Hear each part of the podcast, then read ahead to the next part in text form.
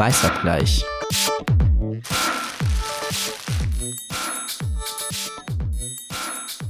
Hallo und herzlich willkommen zurück zu Weißabgleich nach einer riesigen Pause, die sich äh, angefühlt hat wie ein Ende vielleicht, weil es äh, schon ein bisschen zu lang ist, um als Pause zu gelten. Mein Name ist Lynn Hirse, ich bin aktuell Redakteurin bei der Taz am Wochenende und ich bin heute hier mit. Jetzt müsst ihr was sagen. Malaika, fang du an. Ähm, hallo, total schön wieder hier zu sein. Mein Name ist Malaika Ribusumbami. Ich bin Redakteurin im Gesellschafts- und Medienressort Taz 2 und äh, freue mich auf unseren Neuanfang. Ja, ich auch. Und ähm, ich bin Jasmin Kalarikal und bin Redakteurin im Parlamentsbüro der Taz. Und wir sind alle wieder da bei Weißabgleich. Ich habe mal nachgeguckt und habe gesehen, unsere letzte Folge war am 5. Dezember 2019. Hm. War eine andere Zeit. Es war eine wirklich andere eine andere Zeit. Wir haben über Wut geredet in der letzten Folge. Ähm, da können wir ja. nachher mal überlegen, ob das immer noch sozusagen übertragbar ist auf unsere jetzige Situation und wir damit immer noch was anfangen können. Ähm, wir haben uns aber vorgenommen, für diese Willkommen zurück Folge äh, eine Art Rückblick zu versuchen auf das, was in den letzten 12, 13, 14, 15 Monaten alles passiert ist. Äh, das ist natürlich wahnsinnig viel. Ähm, Stichworte äh, Corona. Man kommt nicht ohne Corona aus, aber auch ähm, Hanau, Black Lives Matter, George Floyd, ähm, Atlanta. Wir schauen mal, was wir schaffen und was wir alles aufdröseln können. Aber die größte Frage ist, glaube ich, erstmal, wie geht's euch? Jasmin, wie geht's dir? Total schwer zu beantworten für mich. Ähm, es legen sich so viele Sachen übereinander. Also jetzt gerade habe ich wieder eine ganz gute Phase. Ähm, aber die Pandemie war doch eine ganz schöne Herausforderung, so auf persönlicher Ebene mit äh, Kindern und Homeschooling und Arbeit. Aber ich ähm, sehe auch, dass alle Menschen gerade ähm, in unterschiedlichsten Konstellationen zu kämpfen haben, auf unterschiedlichen Ebenen deswegen bemühe ich mich auch da jetzt nicht äh, zu sagen, mir geht's jetzt richtig schlecht, sondern irgendwie ist es einfach eine krasse Zeit. Hm. Und du, Malaika? Ich habe letzte Woche, ich glaube, es war die Süddeutsche, eine Überschrift gelesen, da stand, ich bin mütend. Und dann dachte ich mir so, danke. Genau dieses Wort habe ich gebraucht. Irgendwas zwischen müde und wütend. Und ähm, ja, seitdem benutze ich dieses Wort sehr gerne. Also ich finde einfach jetzt nach über einem Jahr Pandemie und dann hast du ja jetzt gerade schon so ein paar Stichwörter gesagt, die dann auch noch obendrauf kommen, so. Ähm, ja, fühle ich mich äh, sehr müde, sehr erschöpft, auch aus äh, persönlichen Kinderstruggle-Gründen mhm. und ähm, wütend kommt dann auch noch wegen so vieler Ereignisse hinzu. Es ist also. auch einfach, ich finde, es ist so krass, wieder mit euch zu reden. Also ich meine, wir sehen uns ja jetzt auch nur remote. Wir stehen gar nicht zusammen, so wie früher in einem kleinen ähm, Raum bei der Taz und nehmen zusammen auf, sondern sitzen ja jetzt hier alle vor unseren Laptops. Ähm, und irgendwie, ich habe auch total vermisst, mit euch zu reden, merke ich gerade. Das ist irgendwie, so lange her, aber trotzdem war das ja immer so schön, äh, gemeinsam zu sortieren, was los ist. Und ich habe ganz persönlich auch das Gefühl, ich habe es überhaupt nicht geschafft, die letzten Monate was zu sortieren. Ich habe irgendwie nur noch so funktioniert oder das versucht. Ich glaube, zwischendurch habe ich vielleicht auch mal nicht funktioniert. Ähm, und das ist ganz viel ist ja so zu kurz gekommen. Also ich glaube, gerade sich über Sachen auszutauschen und sich auch währenddessen so bewusst zu werden, was eigentlich alles so uns beschäftigt oder beschäftigen sollte, fühlt sich alles so an wie auf so einen ähm, Bücherstapel oder so gelegt, den man dann im nächsten Jahr mal irgendwann lesen will. Ja, ich freue mich jetzt auch. Vielleicht können wir jetzt so ein paar, paar Bücher mal runternehmen, ein paar Themen auseinandernehmen und ein bisschen äh, Ballast bei uns so ein bisschen wegnehmen, weil man mal über Dinge gesprochen hat. Ja, also mir ist es auch total aufgefallen. Ähm, für mich war das jetzt schon eine Frage, weil ich auch so das Gefühl hatte, zwischenzeitlich echt so ein bisschen an meine Grenzen zu kommen, so kräftemäßig, ob ich diesen Podcast jetzt weitermachen möchte oder nicht. Und ähm, aber der Wunsch auch äh, mit euch äh, zusammen über Dinge nachzudenken, die politisch passieren und ähm, auch mit anderen Perspektiven darauf zu schauen, das war schon so ein großer Wunsch bei mir, dass ich dachte, okay, das gibt mir was und dann kriegen wir auch noch nach einem Jahr Pause ähm, manchmal so super nette Mails. Ja. Das ist wirklich äh, total ähm, motivierend, finde ich dann auch für die eigene Arbeit zu sagen, hey, also ähm, wir als Journalistinnen kriegen ja gar nicht so oft positives Feedback. das stimmt. Also auf jeden Fall an dieser Stelle vielen Dank für eure Post an die Hörerinnen und Hörer. Wir haben uns total gefreut, das stimmt. Ähm, und wir wurden auch gefragt, ob wir denn nochmal wiederkommen, ob es uns noch gibt. Ich weiß nicht, haben Here wir Erklärungsbedarf? Here we are, wir sind wieder da. Ähm, genau, es war einfach viel los auch, ne, die letzten Monate. Und wir haben auch, Jasmin, du hast es ja auch gerade gesagt, lange überlegt, ob wir das schaffen, zusätzlich. Ähm, aber jetzt sind wir hier und wir versuchen es einfach mal. ähm, ja. Jetzt sind wir hier und auch monatlich wieder hier und freuen uns, ähm, ja, mit also, dass wir widersprechen können und indirekt auch mit euch da draußen zu sprechen. Ja, genau. Absolut. Total. Ich weiß nicht, irgendwie, es ist ja auch so schwer. Wir haben ja gerade, ich habe gerade schon gefragt, wie geht's euch? Ich weiß, ich traue mich manchmal gar nicht mehr, Leute jetzt überhaupt zu fragen, äh, wie geht's dir? Beziehungsweise habe ich immer das Gefühl, die Frage ist sowieso unzulänglich. Also ich merke bei mir selber, ich habe mir dann so Antworten zurechtgelegt, die sich immer nur noch auf eine bestimmte Situation beziehen oder nur noch auf einen Tag, so dass ich sagen kann, heute geht's mir eigentlich ganz gut. Äh, heute ist irgendwie das und das passiert. Ähm, würdet ihr sagen, ihr hattet überhaupt so, hattet ihr Gelegenheit in den letzten Monaten, euch mit diesen Büchern, wenn wir mal zurück zu dem Stapel gehen, von eben zu beschäftigen? Also diese großen Einschnitte oder was waren für euch überhaupt so gefühlt große Einschnitte jetzt mal ab von Corona? die euch viel beschäftigt haben? Also wenn es jetzt auf das äh, letzte Jahr bezogen ist, dann auf jeden Fall Hanau. Ähm, ich weiß nicht, wie das bei euch war, aber das war so ein großer Einschnitt und ich weiß auch noch, dass wir damals ja auch schon versucht haben, äh, danach eine Folge aufzunehmen. Und das ist dann aus unterschiedlichsten Gründen gescheitert, weil sich so alles ähm, überschlagen hat. Und dann kam auch gleich, ähm, also der Anschlag in Hanau war ja im Februar und dann im März war der Lockdown. Und dann ja. war sowieso Ausnahmezustand. Ja, also das hat mich äh, begleitet noch. Mhm. Wie war das bei euch? Also ich habe bis vergangenes Jahr im Februar Hanau immer mit äh, den Moment verbunden, dass ich zum allerersten Mal alleine Zug gefahren bin zu meiner Patentante nach Hanau.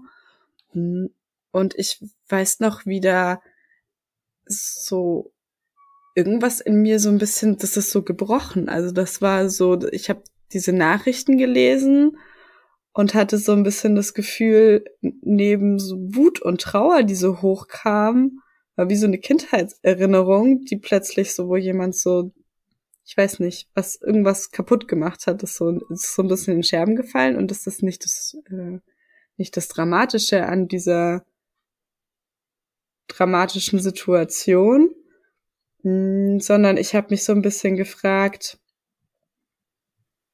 krass, was genau löst es da in mir aus? Was, also das, das sitzt so tief und tut mir so weh und ähm, geht mir das gerade ähm, nur so oder ist das eine Reaktion, die ganz viele Menschen spüren? Und dann gab es so eine ganz große ähm, Nachrichtenlage und dann hatte ich das Gefühl, plötzlich war es mit irgendwas anderem überschattet und dann kam was was ganz anderes. Und ähm, seit dem Jahrestag von Hanau habe ich so das Bedürfnis, nochmal in dieses Gefühl reinzugehen, weil es so ein bisschen wieder hochkam und ich nur in ganz kleinen Sequenzen gedacht habe, ah, da draußen geht's doch anderen Menschen auch so. Mhm. Weißt, also das hätte ich jetzt auch gefragt, ob es für dich so war, dass du zwischendurch vielleicht dachtest, du hast dann irgendwas gelesen oder irgendeinen Fernsehbeitrag gesehen oder so, wo du vielleicht dachtest, ah stimmt, ich bin nicht alleine damit? Oder war es eher so wirklich komplett überlagert, Corona-Nachrichtenlage, so viel anderes, was danach passiert ist? Ähm, ich lege das erstmal beiseite. Hm. Ich glaube, ich habe das ganz viel beiseite gelegt, weil ich irgendwann ein bisschen das Gefühl hatte, oder was heißt Gefühl? Hm, ich, ich habe mich irgendwann gefragt, okay, in mir hat das jetzt ähm, was ausgelöst, ähm, hm, was ich so gar nicht richtig verfassen konnte. Das hat ja wenig mit dieser Kindheitserinnerung zu tun, die ich da äh, verspüre, sondern so eine andere, ich weiß gar nicht, wie ich das Gefühl nennen soll. Irgendwas zwischen Trauer, Wut, ich äh, und weiß ich nicht, Schock. Und dann habe ich mich so ein bisschen gefragt, ähm, schon damals rund um so Karneval, erste Corona-Fälle und so weiter, mhm. habe ich mich plötzlich gefragt, ähm, ob ich zu viel fühle. Also ist, ich, ich fühle mich so geschockt und bin, kann ich mich so gut rein, versetze ich mich gerade in eine Situation, ähm, die ich so gar nicht beurteilen kann. Also kann ich nachempfinden, wie sich äh, die Angehörigen und die Familien, also kann ich nicht, ich kann nicht nachempfinden, wie sich die Menschen dort vor Ort fühlen, aber ich habe mich gefragt, ob ich da gerade zu viel mh, hm, nehme, was ich mir nicht anmaßen soll. Also ich, ich weiß nicht, ob das nach, also ihr merkt, es fällt mir ganz schwer, das zu beschreiben.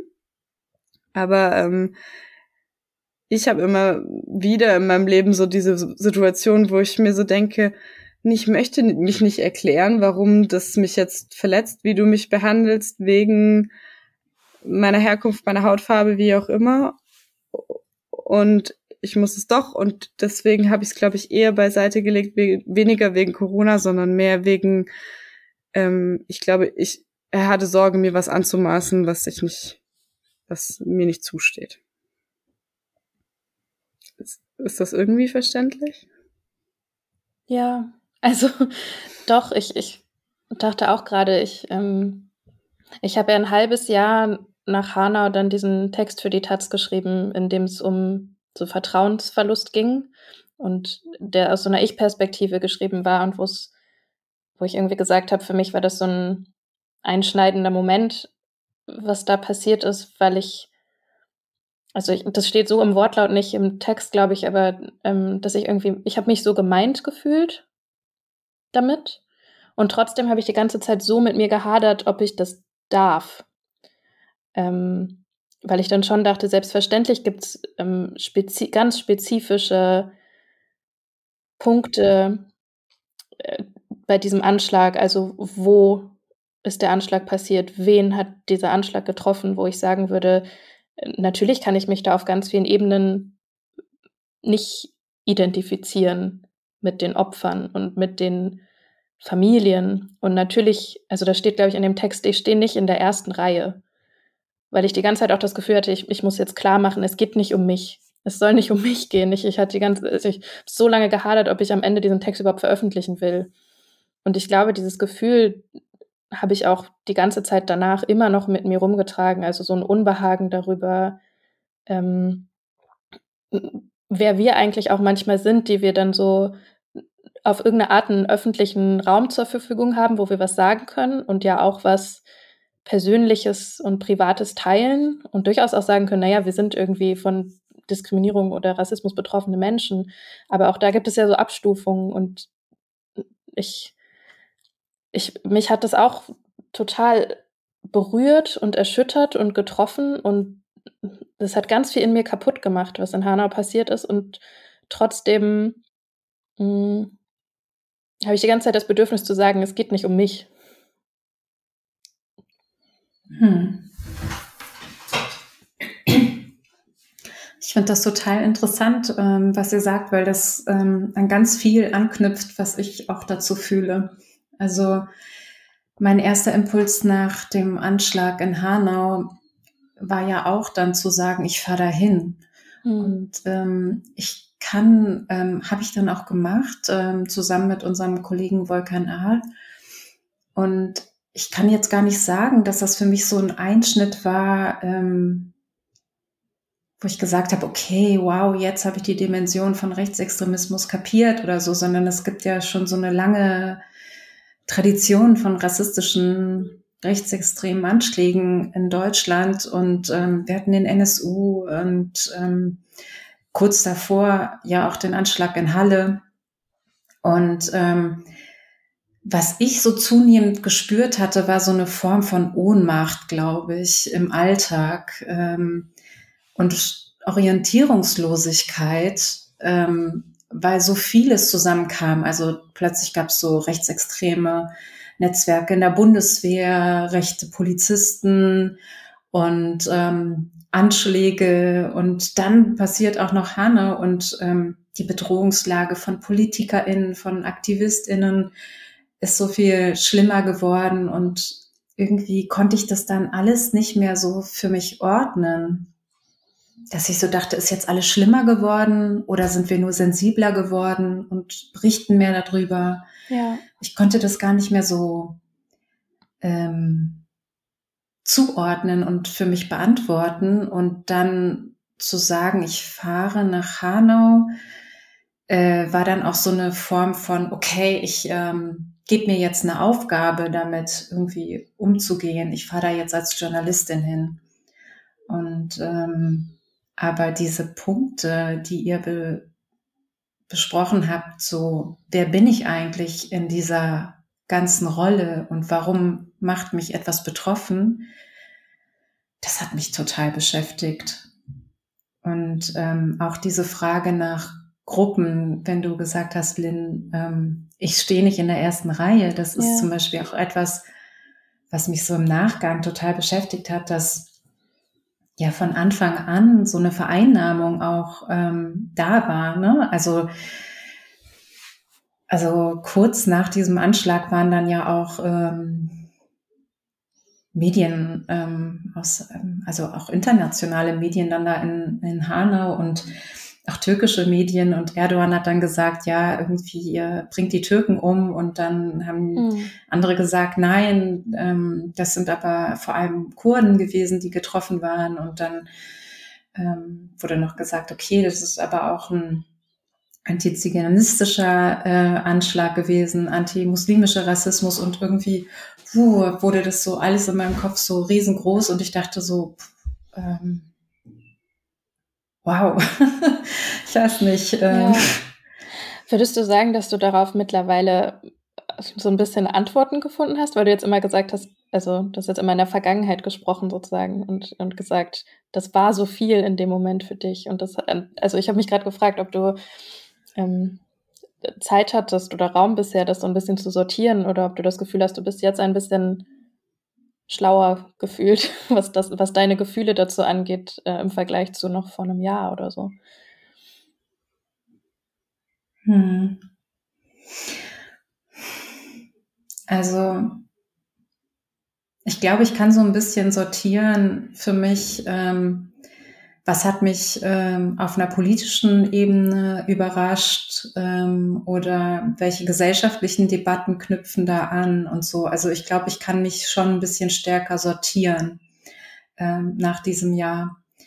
Aber diese Frage, ähm, diese persönliche Frage, die finde ich total schwierig ähm, zu beantworten. Also die be persönliche Betroffenheit, weil ich auch gemerkt habe, auch in diesem Moment, ähm, ich kann mich dann mit Leuten über Hanau anders unterhalten, wenn sie selber auch Rassismuserfahrungen haben, als mit Leuten, die das nicht haben. Dass das einen Unterschied macht. Und das, finde ich, war für mich auch ein total schmerzhafter Prozess irgendwie. weil das ja äh, Menschen trennt. Also ja. Hm. Ja.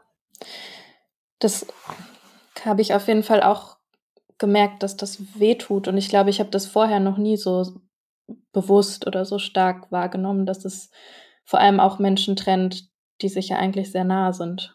Also jetzt, glaube ich, für mich persönlich gesprochen, ich glaube, ich habe zum ersten Mal gespürt, dass es so eine Distanz gibt und irgendwie, also so eine wirklich schmerzhafte Distanz zum Teil, zum Beispiel zu Freundinnen oder so, die mir im Grunde genommen ja total nahestehen, aber wo ich auf einmal gespürt habe, erstens von meiner Seite aus ist nicht mein erster Impuls, mich an die zu wenden, ähm, was sozusagen mein, mein Gesprächsbedürfnis, aber auch mein emotionales Bedürfnis oder so angeht. Ähm, und ich habe auch gemerkt, dass es so andersrum, glaube ich, so entweder Zögern oder auch so Ängste gibt, weil die manchmal auch gar nicht wissen, was sie tun sollen. Also sozusagen, ähm, da habe ich zum Teil in Freundschaften dieses Jahr auf jeden Fall viel gelernt, aber das war auch sehr anstrengend, ähm, zu sagen, es ist besser, dass du dich bei mir meldest ähm, und überhaupt was sagst, als wenn du dich dann gar nicht meldest oder so. Ähm. Hm.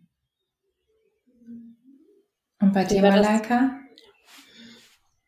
Ja, also ich finde, ich hatte diesen Moment der Trennung oder diesem, diesem Gefühl der Distanz, so würde ich es eher für mich beschreiben, nochmal ganz extrem dann rund um den Tod von George Floyd ähm, und der Black Lives Matter Bewegung, weil mh, mm, jedenfalls in meiner Bubble die ähm, das Ereignis auf Social Media noch größer war, ne? Also mit diesem Blackout Tuesday und so. Es ist, es ging bei mir tatsächlich noch extremer, so durch die, durch diese Social Media Kanäle als damals Hanau.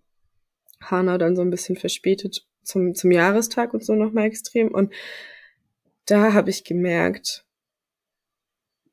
dass das bei mir tatsächlich eine ganz große Distanz geschaffen hat, weil es mich bei manchen Menschen enorm wütend gemacht hat. Also, wo ich so das Gefühl hatte, das kann nicht wahr sein, dass du jetzt mit voller Imbrunst ähm, alles, alles teilst und für einen Tag dein schwarzes Bild hochlädst, aber ich irgendwie die letzten Jahre mit sämtlichen mh, mm, Gesprächen, Hinweisen, also so Gefühlsverletzungen bei dir auf Granit gestoßen bin.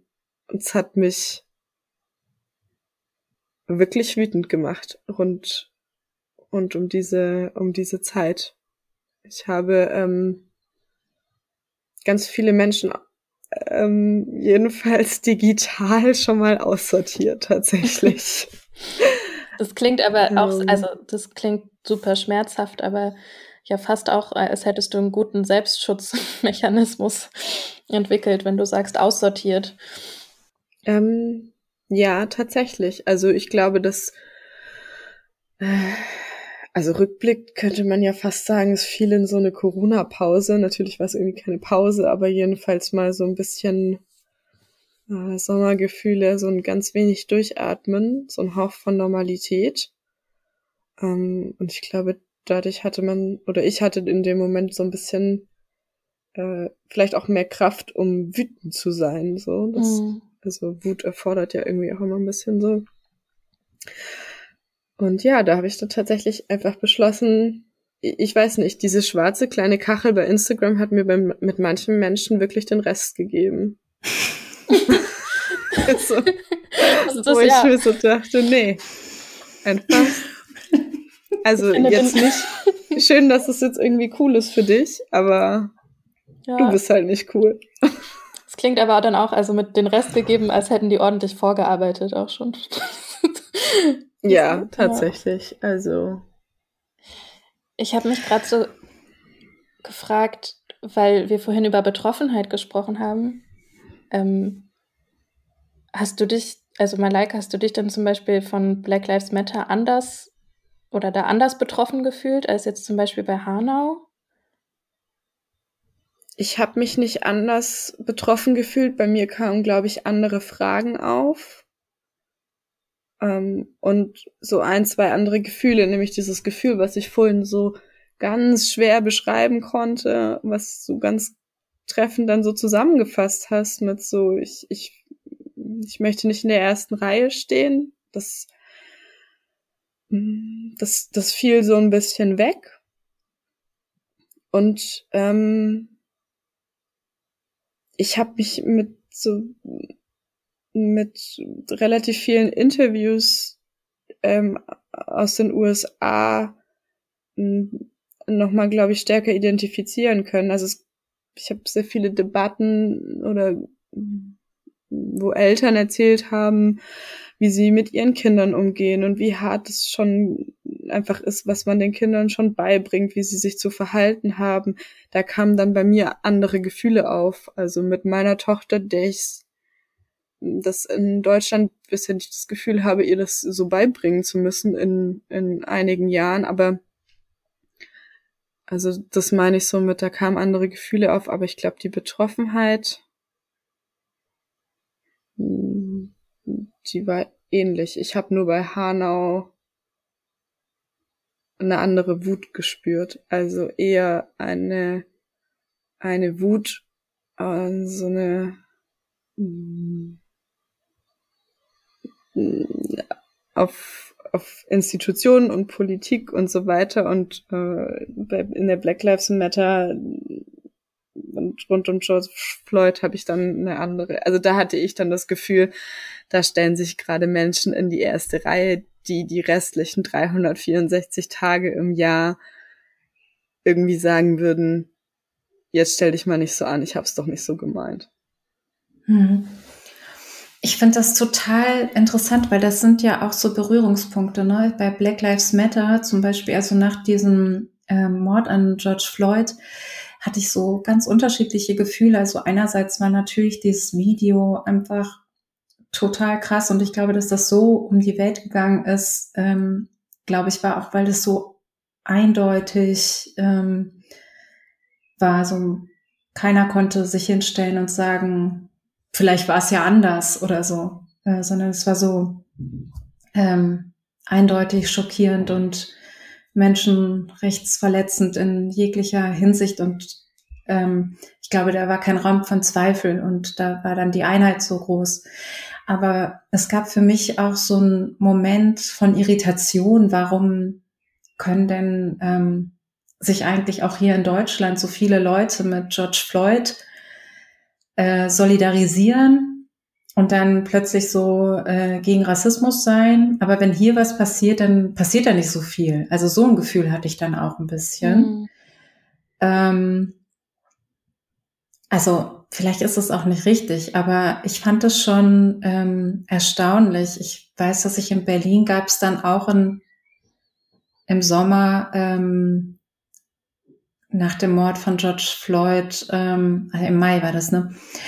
Ähm, eine Demo in Berlin und die war riesig. Also die war so groß, äh, mitten in der Pandemie. Ich war total überrascht. Ich wollte nur kurz vorbeigucken mit meiner Maske und dann war es so voll. Also die Teilnehmerzahl war gar nicht so ähm, ähm, groß erwartet worden. Und mhm. ähm, und dann war das riesig und ich habe mich das schon gefragt, ähm, warum nach Hanau sowas dann nicht passiert ist, ähm, sondern warum kann man sich dann ähm, mit, mit einem Fall in den USA viel stärker identifizieren hier vielleicht und warum zieht das mehr Massen ähm, an?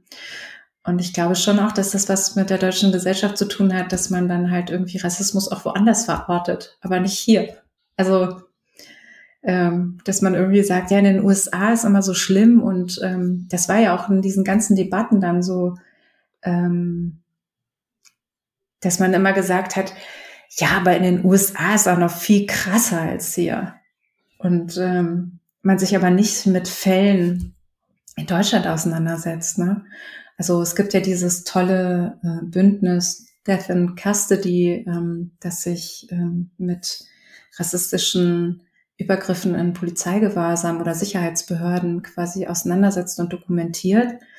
Und ähm, das genießt ihr überhaupt nicht so. Das hat ja gar nicht die gleiche Aufmerksamkeit hier. Also da würden die Leute ja viel eher in der Mehrheit dann sagen, ja, also nee, also ein strukturelles Problem in der Polizei, nee.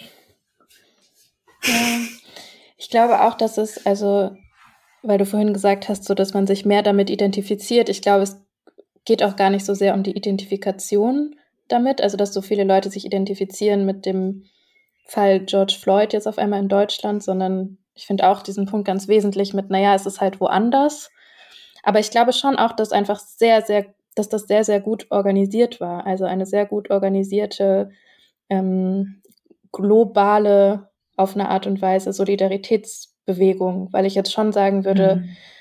ähm, es ist nicht lange her, dass der Anschlag in Atlanta passiert ist. Und auch da war es ja so, dass zumindest auf vielen deutschen Medien, ähm, würde ich sagen, die Aufmerksamkeit dafür eher ein bisschen geringer war. Und ich auch im, also klar kann man das alles immer nicht hundertprozentig vergleichen, aber ich habe schon auch gemerkt, ähm, dass es ein bisschen ein, ein Bestürzen und auch ein Schmerz sowohl bei mir selbst, aber auch in sowas, wenn es denn sowas wie eine asiatisch-deutsche Community gibt oder sowas, aber da schon auch gibt, die eben gemerkt haben, ja, jetzt sind halt nicht mehrere tausend Menschen in Solidarität auf die Straße gegangen ähm, für diese asiatisch-amerikanischen Frauen, die in den Massagesalons erschossen worden sind. Ähm, und es wurde durchaus auch darüber berichtet und vielleicht gibt es eine Art von wachsender oder zunehmende Aufmerksamkeit für diese Fälle, aber man muss schon auch immer noch erklären, warum das auch was mit Deutschland zu tun hat. Und also die, diese Dynamik ist trotzdem ganz, ganz anders als jetzt im Fall von George Floyd, was ja auch niemals abwerten soll, wie großartig das ist, dass so viele Menschen solidarisch ähm, mit Black Lives Matter auf, auf, die Straße gehen, sondern ja Absolut. wirklich, genau, sondern wo es wirklich ja einfach um so, ähm, um wirklich so Fragen von, was ist eigentlich dahinter, wie wichtig ist eine Kampagne und einfach oder auch organisiert zu sein schon als Bewegung. Und Black Lives Matter gibt's ja schon einfach auch deutlich länger. Und ich glaube, hier haben wir jetzt viel gemerkt, es gibt noch nicht so viele größere, gut vernetzte ähm, asiatisch-deutsche Communities oder auch, also es gibt die wahrscheinlich an vielen Orten dann auch in den USA und so vor Ort, aber die haben irgendwie nicht so funktioniert auf der Ebene global. Hm. Aber meint ihr, wir stehen uns mit dem hm, Gefühl, ich habe mir ja vorhin schon schwer getan, es zu beschreiben, deswegen nehme ich das Bild der ersten Reihe. Also mit dem Gefühl, teilweise nicht in der ersten Reihe stehen zu dürfen, die Chance, hm, Ereignisse hm, größer werden zu lassen. Wisst ihr, was ich meine? Also. Mhm. Genau. Ich hatte, äh, ich finde ja. Also ich hatte dieses Gefühl bei Black Lives Matter nach dem, ähm, äh, nach dem, also hatte ich das ganz stark, also dass ich darüber nachgedacht habe, darf ich eigentlich auf diese Demo gehen? Also was ja komplett bescheuert ist, aber ich gedacht habe, äh, nehme ich jetzt ähm, schwarzen Menschen den Raum weg. Wenn ich da jetzt hingehe, stelle ich mich dann irgendwo hin, wo jemand anders stehen soll. Und ähm, eigentlich ist das so eine total absurde Überlegung, aber ich würde das jetzt so im Nachhinein, ähm, weil natürlich sollten wir uns immer solidarisieren gegen Ungerechtigkeit und es sollte niemals eine Frage sein, ähm, wer da wohin gehen darf. Also das ist äh, Quatsch. Also wir müssen ja sozusagen an diesem universellen Gedanken ähm, gegen Ungerechtigkeit zusammenstehen. Ähm, aber was ich dann so sehe, und da glaube ich, sehe ich auch tatsächlich einen Unterschied, ist, dass wir jetzt in dieser Runde darüber diskutieren, wann können wir was, weil wir uns nicht als homogene Masse sehen. Also wir, hm. wir wissen sozusagen, es gibt Rassismen, es gibt unterschiedliche Formen von Rassismus und die unterschiedliche Gruppen zu unterschiedlichen Zeiten treffen können. Und dass man nicht immer äh, wie Lynn so schön gesagt hat, in der ersten Reihe steht. Und dieses Bewusstsein ähm, führt dazu, dass wir manchmal denken, okay, ich nehme mich jetzt zurück, ähm, weil jemand anders soll jetzt sprechen und jemand anders soll jetzt ähm, in der ersten Reihe stehen. Und ich glaube, dieses Gefühl von Rücksichtnahme, ich glaube, das ist ähm, eigentlich ein Gefühl von Rücksichtnahme, ähm, das haben viele weiße Personen gar nicht. Die denken gar nicht darüber nach, ob sie jetzt irgendwie dazu was sagen oder dazu was sagen sollen, sondern für die ist das so total normal, äh, zu allem immer was zu sagen. Ähm, ja, und ähm, vielleicht gucken wir da differenzierter drauf. Ja, also ich glaube auch auf jeden Fall, ähm, dass das ein bisschen uns zurückhält. Gleichzeitig, also ich würde schon auch sagen, ich traue uns ja auch immer zu, dass wir sozusagen einen Raum sehen und einschätzen können, also den am Anfang so scannen und dann so einschätzen, nehmen wir gerade jemanden im Raum weg, wenn wir uns da hinstellen oder was sagen, oder ähm, ist gerade hier niemand, niemand anders und das ist voll okay, wenn wir das machen? Ähm, oder, oder beteiligen wir uns daran, dass der gemeinsame Raum größer wird? Also so wie bei dem Beispiel, Jasmin, was du gerade meintest mit der Demo. Natürlich ist es da total sinnvoll, dass möglichst viele Leute sozusagen dabei sind und solidarisch sind und ähm, diese Sache unterstützen. Aber ich kann trotzdem voll. Mh, mm, also ich habe bei mir gemerkt, dass Atlanta zum Beispiel, obwohl, obwohl es in den USA passiert ist und nicht in Deutschland, hat auf einmal so, das war ein bisschen wie so ein, wie so ein fehlender Tetris-Block oder so, der sich so noch reingeschoben hat in irgendeine Lücke bei mir nach, nach Hanau und Black Lives Matter, aber auch irgendwie Halle davor und diesem ganzen Gefühl so langsam die Kontinu Kontinu Kontinuitäten von rassistischer Gewalt erst, glaube ich, so ein bisschen kognitiv verstanden zu haben, aber emotional noch nicht so richtig. Ähm, und das hat sich bei mir irgendwie die letzten Monate so mehr und mehr erschlossen. Das soll jetzt gar nicht heißen, dass ich es jetzt schon voll durchblickt habe und alles aufgearbeitet, überhaupt nicht. Aber Atlanta war halt so, so dass ich auf einmal dachte, das ist der eine Teil, wo ich bisher immer gesagt habe, ah, deswegen stehe ich nicht in der ersten Reihe auch. Also beziehungsweise es gibt zwei Punkte. Der eine Punkt ist immer ähm, Klasse irgendwie und, und den, den habe ich auch immer noch, dass ich sagen würde, das waren Frauen, die in viel prekäreren Situationen waren als ich. Aber ein anderer Punkt ist wirklich dieses asiatisch sein auf irgendeine Art das habe ich bisher, also es war immer mein kleines Türchen, dass ich sagen konnte, okay, aber die Leute, die Opfer bisher waren nicht, also irgendwie habe ich mich damit nie so stark identifiziert in einem deutschen Kontext. Und das hat Atlanta zum ersten Mal irgendwie für mich auch ganz anders wirklich gemacht, obwohl es natürlich auch schon rassistische Anschläge, also Rostock-Lichtenhagen oder so in Deutschland gegen ähm, asiatisch gelesene Menschen oder asiatische Menschen gab. Ähm, und auf eine Art glaube ich auch, dass das, und das wäre wahrscheinlich wieder ein Thema für, für einen ganz eigenen Podcast nochmal, aber ich weiß nicht, wie das bei euch ist. Bei mir, ich habe mich viel damit beschäftigt, dass ich ja, also ich habe einen, einen weißen Elternteil und es war immer sehr variabel für mich, also, oder ich bin vielleicht auch so ein bisschen weiß sozialisiert, würde ich sagen, auf eine Art und irgendwie auch total chinesisch sozialisiert, also irgendwie beides. Und ich glaube, das hat so viel auch mit meinem Selbstverständnis zu tun als Person, ähm, dass ich nie genau wusste, wo ich dann in diesem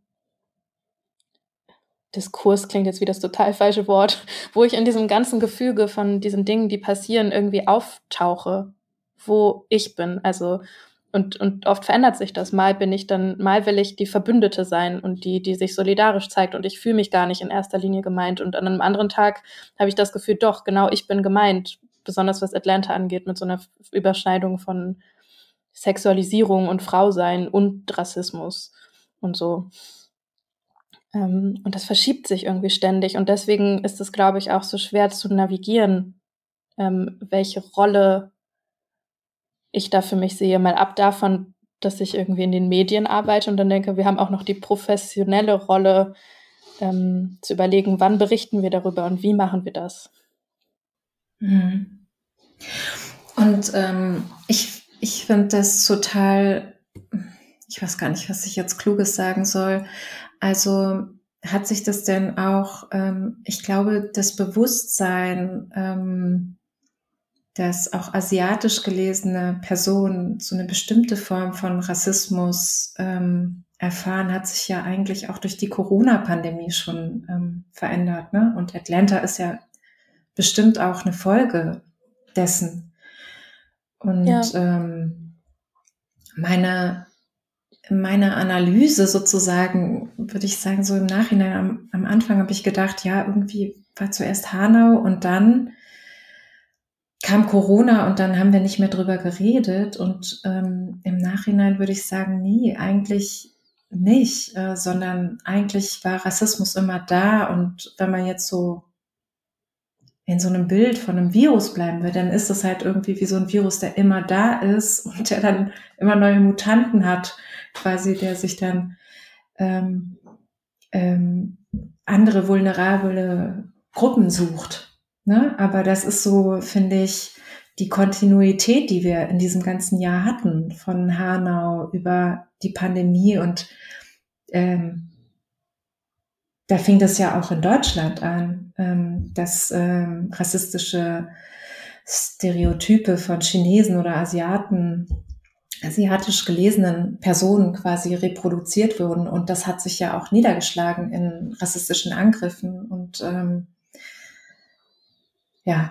Genau, also die, die gemeldete Zahl auch der Übergriffe ist ja total durch die Decke gegangen, sozusagen. Auch nicht nur gegenüber asiatisch gelesenen Menschen, sondern auch ähm, sowieso rassistische Übergriffe wurden viel mehr gemeldet in diesem Jahr in Deutschland. Ähm, ich habe vorhin noch gelesen, es gab auch irgendwie eine Studie an der HU.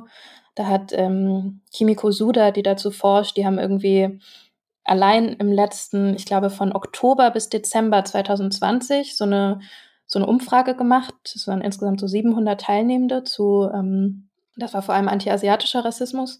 Und 80 Prozent von denen haben gesagt, dass sie in diesen Oktober, November, drei Monaten ähm, verbale oder körperliche rassistische Angriffe erlebt haben. So, also, und ich glaube, es gibt auch noch, also es gibt offizielle andere Zahlen, irgendwie auch eine Meldestelle vom Bund und so. Also, ähm, ich, ich frage mich dabei schon ganz viel, oder ich glaube, es ist schon auch wichtig zu erzählen, deswegen meinte ich vorhin so Kontinuität, das ist trotzdem geschichtlich verankert und das ist ja nichts, was jetzt mit der Corona-Pandemie aufgetaucht ist. Und ähm, wir reden ja auch viel darüber, wann werden Dinge erst sichtbar. Also sind die vielleicht jetzt erst sichtbar, weil mehr und mehr Menschen sich trauen, darüber zu reden und weil es auch eine größere, also weil es jetzt Studien dazu gibt, die Leute auch mal fragen und auch äh, Journalistinnen gibt, die jetzt mal irgendwo fragen und Anlaufstellen natürlich. Ja, absolut. Also ähm, ich, ich ähm, natürlich hat das eine Kontinuität und ich glaube auch gerade, ähm, was Atlanta ja auch so gezeigt hat, war ja diese Verknüpfung von ähm, Rassismus und Sexismus, ähm, die da eine große Rolle gespielt hat und die auch ähm, in der ganzen Kolonialgeschichte eine große Rolle gespielt hat. Ähm, insofern ist das nicht äh, ein Phänomen, was mit der Pandemie aufgekommen ist, aber ich glaube, dass es sozusagen äh, auch hier quasi, ich, ich wollte eigentlich nur sagen, dass das, was in Atlanta passiert ist, ja irgendwie auch so eine Folge dieser Pandemie war, was mhm. dann zu so offenbar wurde, irgendwie stärker ja. offenbar wurde. Schon. Und natürlich mit dem, also das ganze Trump-Framing, also ich glaube, wenn man dann so die englischsprachigen ähm, Medien dazu gelesen hat, da gab es ja dann auch viel immer den Hinweis darauf, okay, wir hatten halt die ganze Zeit einen US-Präsidenten, der vom China-Virus ähm, gesprochen hat und sozusagen über ihn, über diese Sprache in Verknüpfung mit Pandemie und Virusträger-Erzählung ähm, natürlich solche Gewalttaten, oder was heißt natürlich, ne, aber halt diese Gewalttaten befeuert worden sind. Mhm. Und wie hast du das jetzt hier erlebt? Irgendwie mit so, also wie hast du deutsche Medien vielleicht da so erlebt? Also bevor Atlanta passiert ist, also einfach so im mhm. Umgang. Mhm. Mhm. Also so, wenn du gesagt hast, so China Virus, ähm, ja. also ich fand ja, es ging ja dann auch los mit so ähm, der Virus aus China und irgendwie die essen da komische Sachen und dann gibt's da komische Märkte und ähm, also ja. das ist ja. Also gerade am Anfang, äh, Anfang 2020, als das so losging im Februar, März und so, ähm, da habe ich mich ein bisschen mehr damit beschäftigt und da gab es ja dann auch, also da gab es einmal diesen Spiegeltitel ähm, mit Made in China und so einem gelb-roten Titel, wo dann so ein Typ in so Schutzkleidung vorne drauf stand und auf so ein Handy starrt. Und es war irgendwie ganz klar, das ist jetzt die Assoziation Virus Made in China. Ähm, und spielt halt auch mit so Bildern von der gelben Gefahr, ähm, Yellow Peril und so, was auch in Europa und in den USA ja schon irgendwie historisch total lange ein Bild ist, was immer wieder auftaucht. Ähm, aber also ich glaube, beim Spiegel hat es mich irgendwie zu dem Zeitpunkt noch mehr erschüttert als jetzt irgendwie in der Bildzeitung, ähm, wenn die da ein Bild abdrucken, wo Leute, wo offensichtlich Chinesinnen an einem Tisch sitzen und irgendwie Dinge essen, die Deutsche komisch finden oder so, keine Ahnung. Ähm, aber ich, für mich war es, also ich, ich würde schon sagen, in meiner Wahrnehmung ist das ein bisschen besser geworden. Es ist natürlich so, dass ähm, es Organisationen gab zum Glück, die dieses Jahr da vermehrt drauf geguckt haben. Und natürlich, wenn man sich viel im Internet aufhält und auf Twitter, dann findet man immer wieder irgendwas, wo ich auch sagen würde, wie werden, wie wird manchmal bebildert. Ähm, das hat ja so viele Ebenen. Also muss ich jetzt, also verstärkt zum Beispiel dieses Bild von Chinesen als VirusträgerInnen, also verstärkt es das, wenn ich irgendwie Chinesen zeige auf einem Foto zu einem Artikel, wo es um Corona geht, aber gar nicht unbedingt um Chinesen. Ähm, das sind halt so viele Fragen und Feinheiten, aber ehrlich gesagt habe ich persönlich irgendwann aufgehört, ähm, mich damit zu beschäftigen, weil ich auch gemerkt habe, so, das finde ich so anstrengend und natürlich ist es auch ein bisschen, also ein Stück weit immer dann schön und ein Privileg, wenn man die Wahlmöglichkeit hat. Aber ich glaube, das gehört zu diesen Dingen dazu für mich, wo ich dieses Jahr oder und letztes Jahr vor allem auch dachte, ich muss mich gerade ein bisschen selber beschützen. Und ich, also es gibt ja, also genug andere Themen, die mich interessieren, journalistisch und in meiner Arbeit. Und ich hatte, glaube ich, auch ein bisschen Angst, da so reinzurutschen in dieses, ähm, oh, dann fragen wir jetzt nochmal Sie als betroffene Expertin, Journalistin zu dem Thema und ich fand es immer schwer, dann da so Linien zu ziehen. Ja, ich finde das ganz krass, weil ich jetzt das Gefühl habe, wir haben so drei dicke Bücher mal so ein bisschen aufgeschlagen und quer gelesen mit den Ereignissen. Und allein mit dem, was du jetzt gerade eben gesagt hast, gibt's irgendwie wieder fünf Themen, zu denen ich gern eure Meinungen hören würde. Und jetzt haben wir so auch in dieser Podcast-Folge so sechs Bücher wieder oben drauf gelegt. das stimmt. Das ist ein gutes Bild. Mhm. Es ist vor allem auch sehr realistisch, dass es halt wahrscheinlich wirklich wie gerade so Bücherstapel wachsen. So alles, was man noch lesen will und worüber man mal sprechen muss. Und dann schlägt man so drei Seiten auf und dann schläft man ein, wenn man so erschöpft ist. Ja, das stimmt. Ja, also ich finde, was diese ganzen Debatten dann doch irgendwie zusammenbindet, ist ja immer die Frage, wer ist betroffen, ähm, wer spricht und irgendwie merke ich dann auch immer, das ist auch der Punkt, ähm, wenn jetzt so Debatten um Identitätspolitik quasi stattfinden, dann ist es auch, dann berührt das genau den Kern dieser Fragen. Also ähm, kann, also welche Rolle spielt Betroffenheit eigentlich ähm, innerhalb ähm, einer Diskussion oder innerhalb der Gesellschaft? Und ähm, ich ähm, merke auch immer, dass ich weiß nicht, wie es euch geht, aber wenn ich das Wort Identitätspolitik höre, dann komme ich schon so ein bisschen ins Schwitzen. mhm. Ich wollte gerade sagen, kommt mir manchmal schon ein bisschen was hoch, aber das ist. also bei mir ist es so, dass ich dann einfach ähm, das Gefühl habe, es ist ein totales Minenfeld. Ähm, ich habe dann und es ist auch überhaupt nicht so, äh, wenn man sich so ja, ich weiß nicht, sagt ihr doch erstmal, geht euch das auch ähnlich? Ähm, weil, weil ich habe immer das Gefühl, dass es so eine polarisierte und so ein vergiftetes Wort ist, äh, so wie bei Political Correctness irgendwann, ne? Du, du hast so das Gefühl, als wenn man dann so die einen sehen dann immer so Zensur und die anderen, ähm, ich weiß nicht, irgendwie als gäbe es immer nur so zwei Lager. Und natürlich finde ich irgendwie, wenn man dann genauer mit Leuten spricht, und ich finde, ich habe in den letzten Wochen und Monaten so viele Gespräche in diesem Bereich geführt, dass das gar nicht, dass das viel differenzierter und ähm, viel weniger aufgeladen eigentlich ist, als es so suggeriert wird in diesen Debatten. Ähm, ja, da wünsche ich mir irgendwie manchmal mehr Milde und ähm, mehr ruhigere Stimmen. Ich weiß nicht. Wie geht's euch dabei? Ich kann das so nachempfinden. Ich habe immer das Gefühl, im öffentlichen Diskurs ist es so, bist du dafür oder dagegen? Sag ja. jetzt ja oder nein. Und zwar sofort.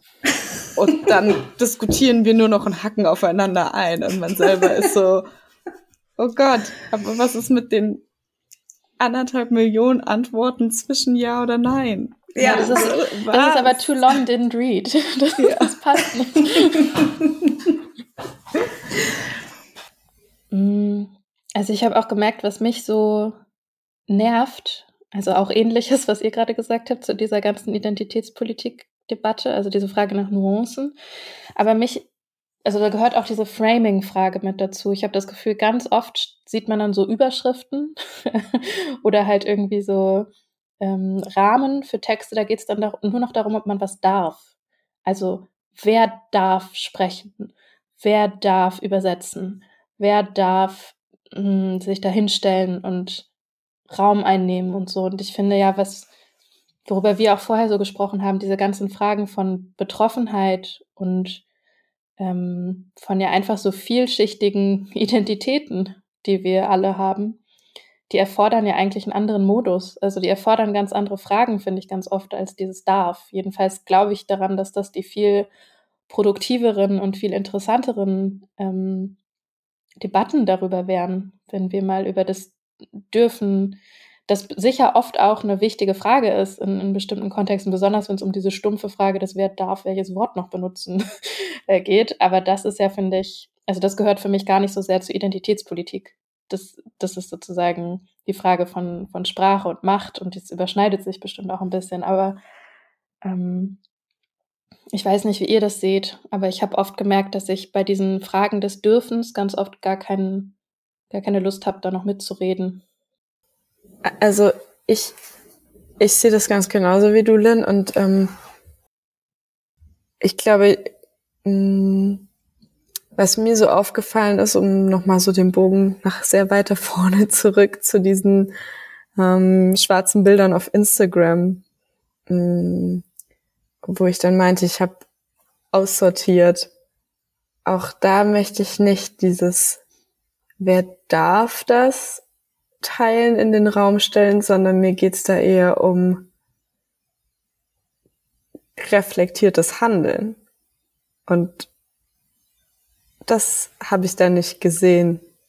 Versteht ihr, was ich meine? Also es war nicht dieses, du darfst das nicht, weil du bist nicht betroffen, sondern du machst das um Coolness-Faktor. Ja, mhm. also wie so eine, so, so eine Modeerscheinung. Für manche ist es halt ein Tag, ein Aufreger und dann ist wieder normal und andere kämpfen da halt tagtäglich irgendwie mit. Ja, und, genau. Und ich, was mich auch total nervt, ist dieses lächerlich machen von, oh, nur noch Betroffenheit und sich als Opfer mhm. inszenieren. Mhm. Äh, während es ja tatsächliche Opfer gibt. Also es gibt sie ja. Also es, es ist ja nicht so, dass man sich als Opfer inszenieren muss und dass man die tatsächlichen Machtverhältnisse äh, außer Acht lässt. Also indem man sagt, ich darf als weißer Mann nichts sagen. Dabei mhm. ist unsere deutsche ähm, Zeitungslandschaft oder Medienlandschaft so super weiß, ähm, dass man überhaupt auf die Idee kommt, dass das jetzt so die Frage ist, die uns bewegt ähm, das finde ich einfach äh, falsch. Das ist der falsche Fokus, sondern die Frage ist, ähm, es wollen andere auch mitreden. und die wollen halt auch mit bestimmen und kritisieren mhm. und ähm, mitmischen. Ja. Und äh, dafür ja, müssen andere genau. Platz machen. Ja. Auch. Und äh, ich glaube, das ist auch so ein bisschen der Punkt, wo Leute dann, vielleicht die das gewohnt waren, äh, sich immer einfach Raum nehmen zu können, erstmal dran gewöhnen müssen, vielleicht. Also vielleicht ist es der Konflikt. Auf jeden Fall. Das, das habe ich auch oft das Gefühl. Also es ist ja ganz klar eine Machtfrage und ganz klar eine Frage danach, wer mh, hm, bisher im bisherigen Leben gelernt hat, äh, eher sich irgendwo dazwischen zu schieben, wo dir so der Raum und der Platz gegeben wird, äh, der für dich vorgesehen ist und wer von Anfang an dachte, er oder sie kann alles. Ähm, ich glaube, es sind ganz oft so Fragen von Macht, aber natürlich auch von so Gewohnheit. Also wie haben wir gelernt, in der Welt zu sein, ähm, als diese vielschichtigen Personen, die wir sind? Wie haben wir gelernt, in einem Raum zu sein mit lauter weißen Männern? Wie haben die gelernt, in einem Raum zu sein mit uns? Mm. Und das Einzige, was ich daran jetzt im Moment oft ermutigend finde, ist, dass ich denke, dadurch, dass es so viele neue Möglichkeiten der Teilhabe gibt. Vielleicht auch hoffentlich verstärkt sogar in Deutschland durch Corona mit Digitalisierung und so. Ähm, muss man nicht immer, also wir müssen nicht an jeder Stelle noch fragen. Also es gibt natürlich immer noch so, finde ich, die mächtigen Stellen, wo Leute Türen verschließen können und wo man nicht sofort drankommt und da muss man weiter dran kratzen oder mehr als kratzen oder so. Aber ähm, dass so viele tolle Leute ähm, die sonst zum Beispiel in, in die Medien oder in den Journalismus nicht den klassischen Weg gehen könnten oder würden, aus unterschiedlichen Gründen, ähm, dass die jetzt zum Beispiel Podcast aufnehmen können oder einfach Output über Social Media oder sowas ähm, machen. Das finde ich irgendwie richtig ermutigend, weil dafür musst du halt keinen Hans-Dieter irgendwas mehr fragen, ähm, sondern das kannst du so tun. Ja, und ich glaube auch, ähm, selbst in den etablierten Medien hat sich ja schon etwas verändert. Also, und ich glaube auch, dass das so eine Folge davon ist, ähm, dass wir diese Debatten auch anders und stärker führen. Und ich wünsche mir da manchmal auch so ein bisschen den Blick auf, das wird so ideologisch geführt, ähm, als wenn man aber ich glaube, es geht auch echt so um harte Facts wie Jobs. Ja, also, dass Leute Angst haben, dass sie plötzlich den Job dann nicht mehr kriegen, mhm. wenn wir das mit Gleichberechtigung und Emanzipation und ähm, gleichen Zugängen ernst nehmen wollen in dieser Gesellschaft. Ja. Aber also, dann haben die auf einmal die gleichen Ängste wie so viele andere Leute auch. Schon immer. Vielleicht für gleiche Ängste. ich glaube, es ist kein zukunftsfähiger Slogan und der trägt uns auch nicht irgendwie, der trägt uns nicht durch Ich bin grundsätzlich nicht für Ängste, sondern insgesamt für Angstabbau, aber ähm, ja. Ja, aber irgendwie sind diese, diese Diskussionen manchmal auch total überdreht. Also ich habe das ja auch am Anfang gesagt, irgendwie manchmal wünsche ich mir auch ein bisschen mehr Milde. Also das habe ich zum Beispiel auch bei mir zum, gemerkt, wenn ich so über meine eigene Entwicklung nachdenke, dass ich zum Beispiel auch so ein Gefühl hatte von, als so das erste Mal ein Sternchen aufkam oder so und so die Frage von Safe Spaces, dass ich so dachte, das ist mir jetzt zu viel. Also, dass ich so einen Impuls hatte einfach, mhm. dass ich so dachte, warum braucht man jetzt so ein Sternchen? Und das ist so ein Prozess und heute kann ich diese Sternchen oder Doppelpunkte oder keine Ahnung was äh, einfach benutzen in ganz unterschiedlichen Kontexten und finde es auch so viel selbstverständlicher. Ähm, und ich bin natürlich auch immer äh, für so, ein, so einen sprachlichen Wandel und nicht so einen festgefahrenen Umgang mit Sprache.